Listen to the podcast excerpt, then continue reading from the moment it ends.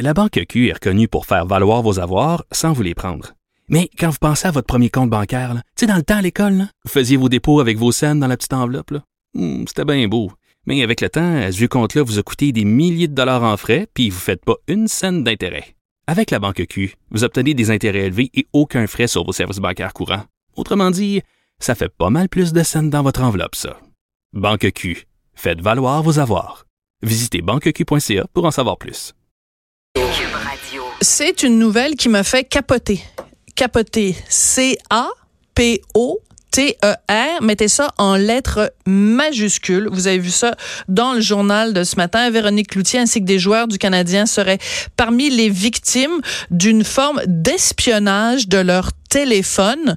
Pourquoi j'ai capoté? Parce que ça peut nous arriver à tous. Quelqu'un s'immisce dans votre téléphone, peut entendre vos conversations téléphoniques en direct, les échanges de SMS que vous avez, toutes les notes que vous prenez. C'est absolument terrifiant. On va en parler avec Jean-Louis Fortin, qui est chef du bureau d'enquête au Journal de Montréal, Journal de Québec. Jean-Louis, tu as dû toi aussi capoter quand tu as pris connaissance de cette, euh, de cette fraude-là, qui est quand même assez grande échelle.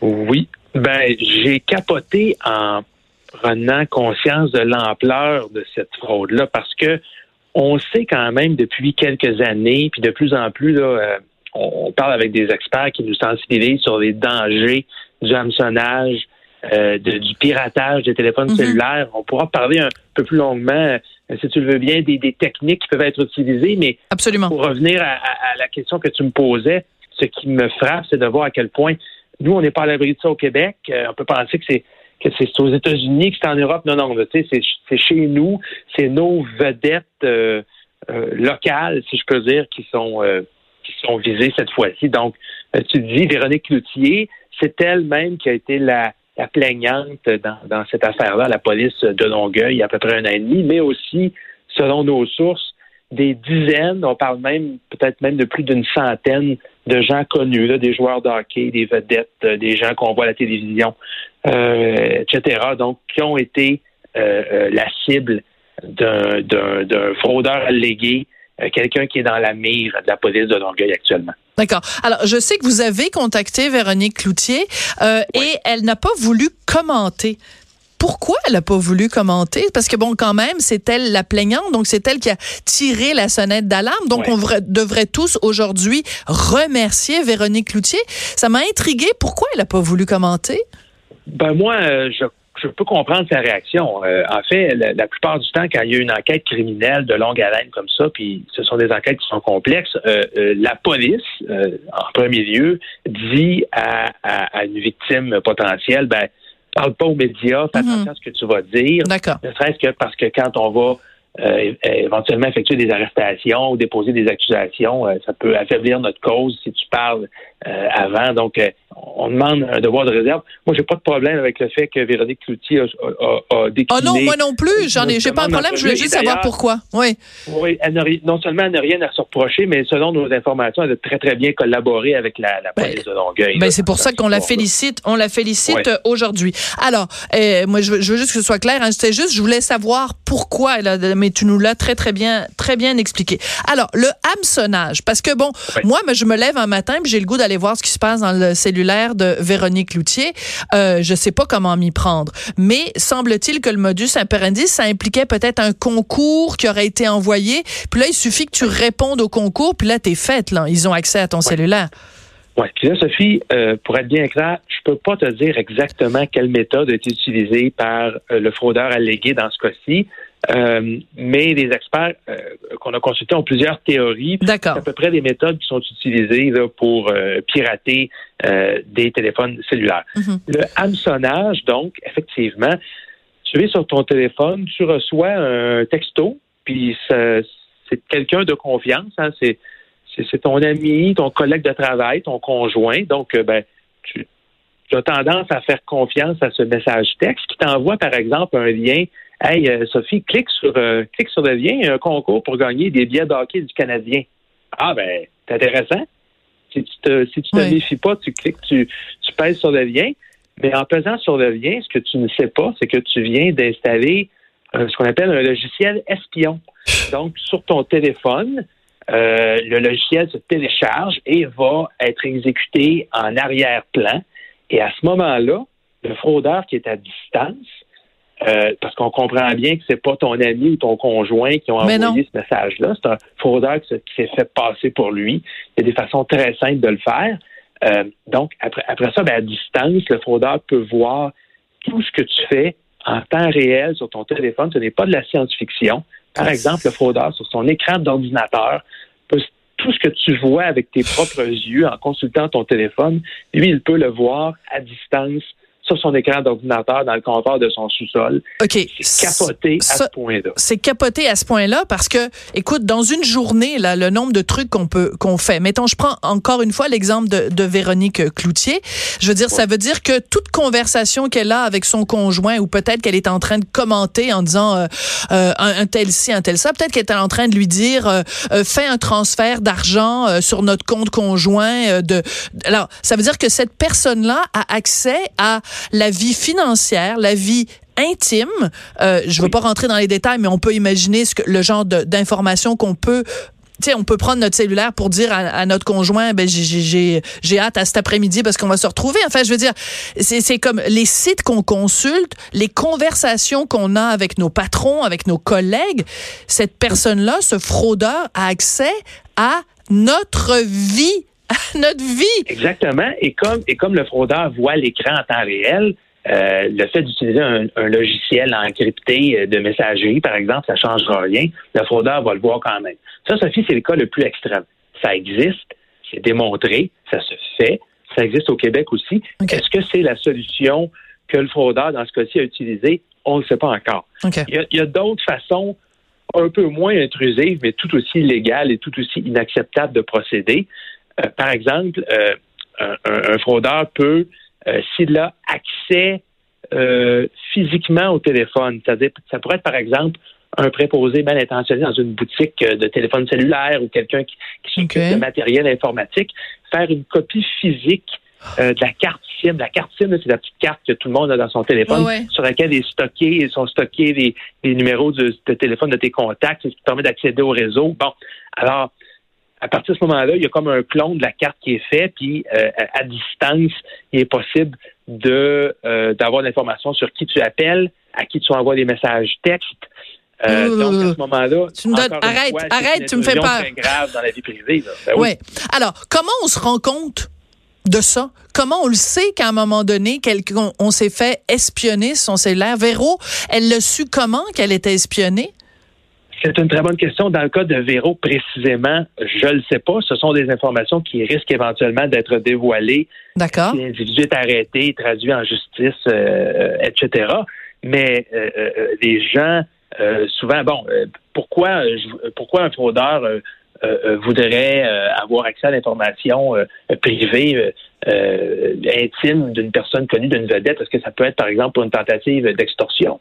Si, euh, ben oui. tu partages, si tu es connu, une personnalité connue, puis tu partages des photos euh, que tu voudrais pas qu'elles se retrouvent sur la place publique, mm-hmm. le fraudeur, il a eu ça, puis il te contacte, et il dit, si tu me donnes pas telle somme d'argent, par exemple, je vais les publier, les rendre accessibles à tout le monde sur Internet, c'est une possibilité. Donc, c'est une façon de, de, se rendre compte de ça dans, dans le cas, euh, par exemple, de, de, de, Monsieur, Madame, tout le monde, où il n'y aurait pas d'intérêt à publier des photos, c'est mm. pas une personnalité connue. Là, ça ouvre la porte à toutes sortes.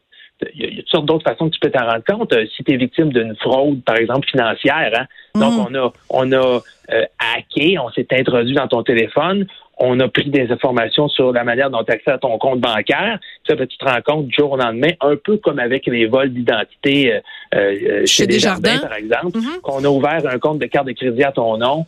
Euh, on a ouvert, euh, on a fait des transactions sur tes comptes. C'est une autre façon de s'en rendre compte.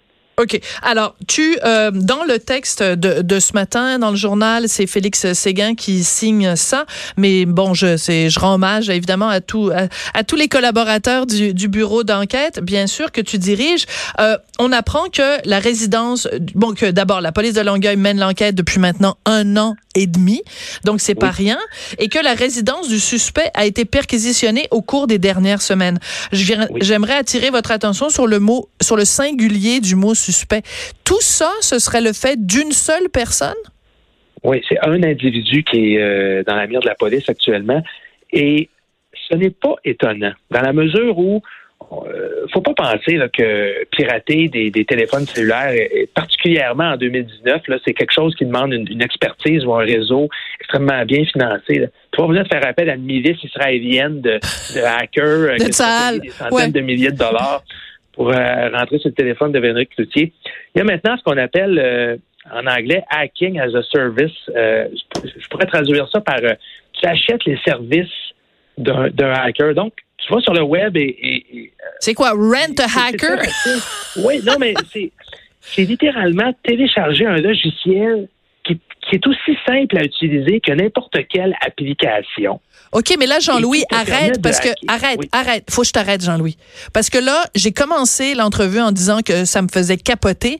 Mais là, si en plus tu me dis que c'est hyper fastoche à faire, là, je, je capote au cube, là. Ça veut dire que mon fils de 12 ans, pourrait théoriquement hacker mon téléphone. Je parlais hier soir à Éric Lessard, qui est un consultant reconnu en sécurité euh, informatique, qui nous disait la chose suivante. Il y a un enfant de 12 ans qui sait lire, puis qui est le moindrement techno, puis on s'entend, le moindrement techno, ça veut dire qu'il sait comment fonctionne un téléphone intelligent. Fait bref, tous les enfants de 12 ans oui.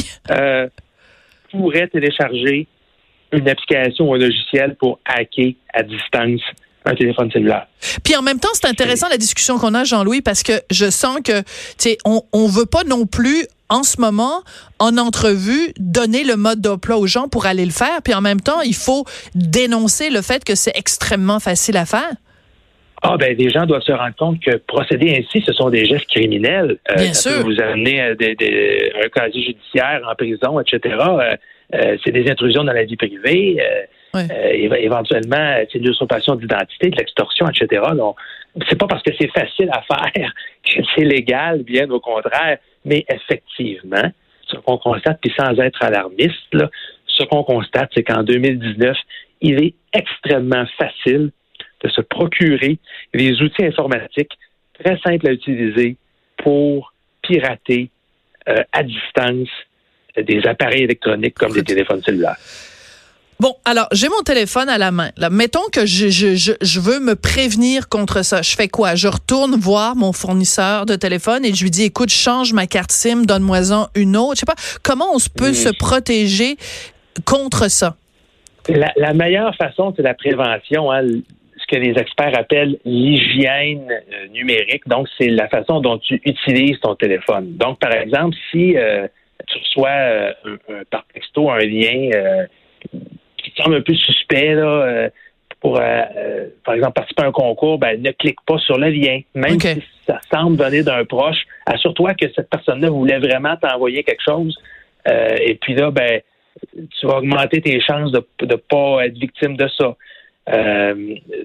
bon, il y, a toutes sortes de, oui, mais Jean-Louis, aujourd'hui, aujourd'hui, tu nous parles puis tu nous dis bon, vraisemblablement, ça, aurait été par le biais d'un concours. Donc, c'est sûr que les gens qui ont le goût de hacker, à partir de maintenant, vu que c'est dans le journal et tout ça, ben ils vont trouver autre chose. Ce sera pas un concours, ça va être euh, une autre patente. Là, je veux dire, ils sont, ils sont pleins d'imagination ces gens-là. Donc, euh, aujourd'hui, c'est un concours. Demain, ça va être une autre affaire. On peut, comment on fait pour se prémunir à 100% Surtout, comme tu dis, qu'ils se servent de l'identité d'un proche. Tu sais, je vais dire, Véro, euh, comment elle fait pour savoir que c'est pas Louis qui lui envoie un message, là, puis que c'est un hacker?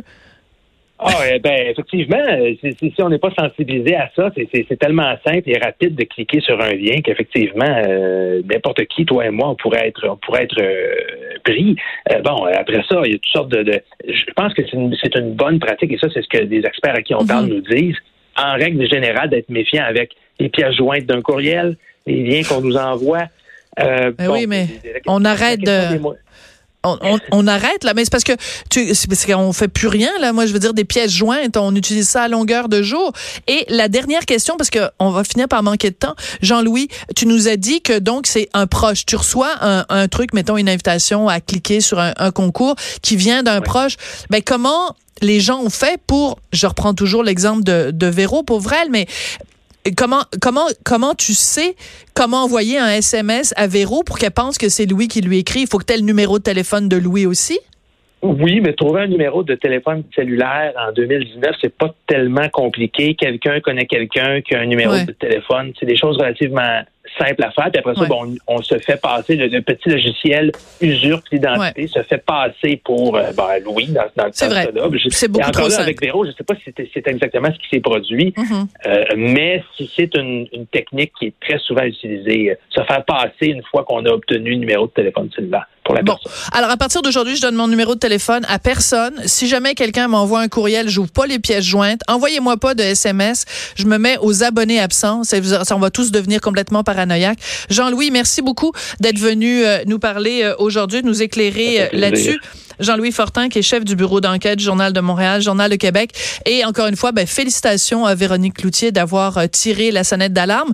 On sait que la police de Longueuil fait enquête depuis un an et demi. Est-ce que c'est il y a un an et demi qu'elle a tiré la sonnette d'alarme? Ça, on le sait pas encore, mais en tout cas, félicitations d'avoir euh, fait la bonne chose et euh, d'avoir mis la police sur la piste de ce fraudeur qui, à qui on envoie toutes les, plus, les pires pensées qu'on peut avoir. Vraiment, là, capoter cette histoire-là. Sophie Durocher. On n'est pas obligé d'être d'accord.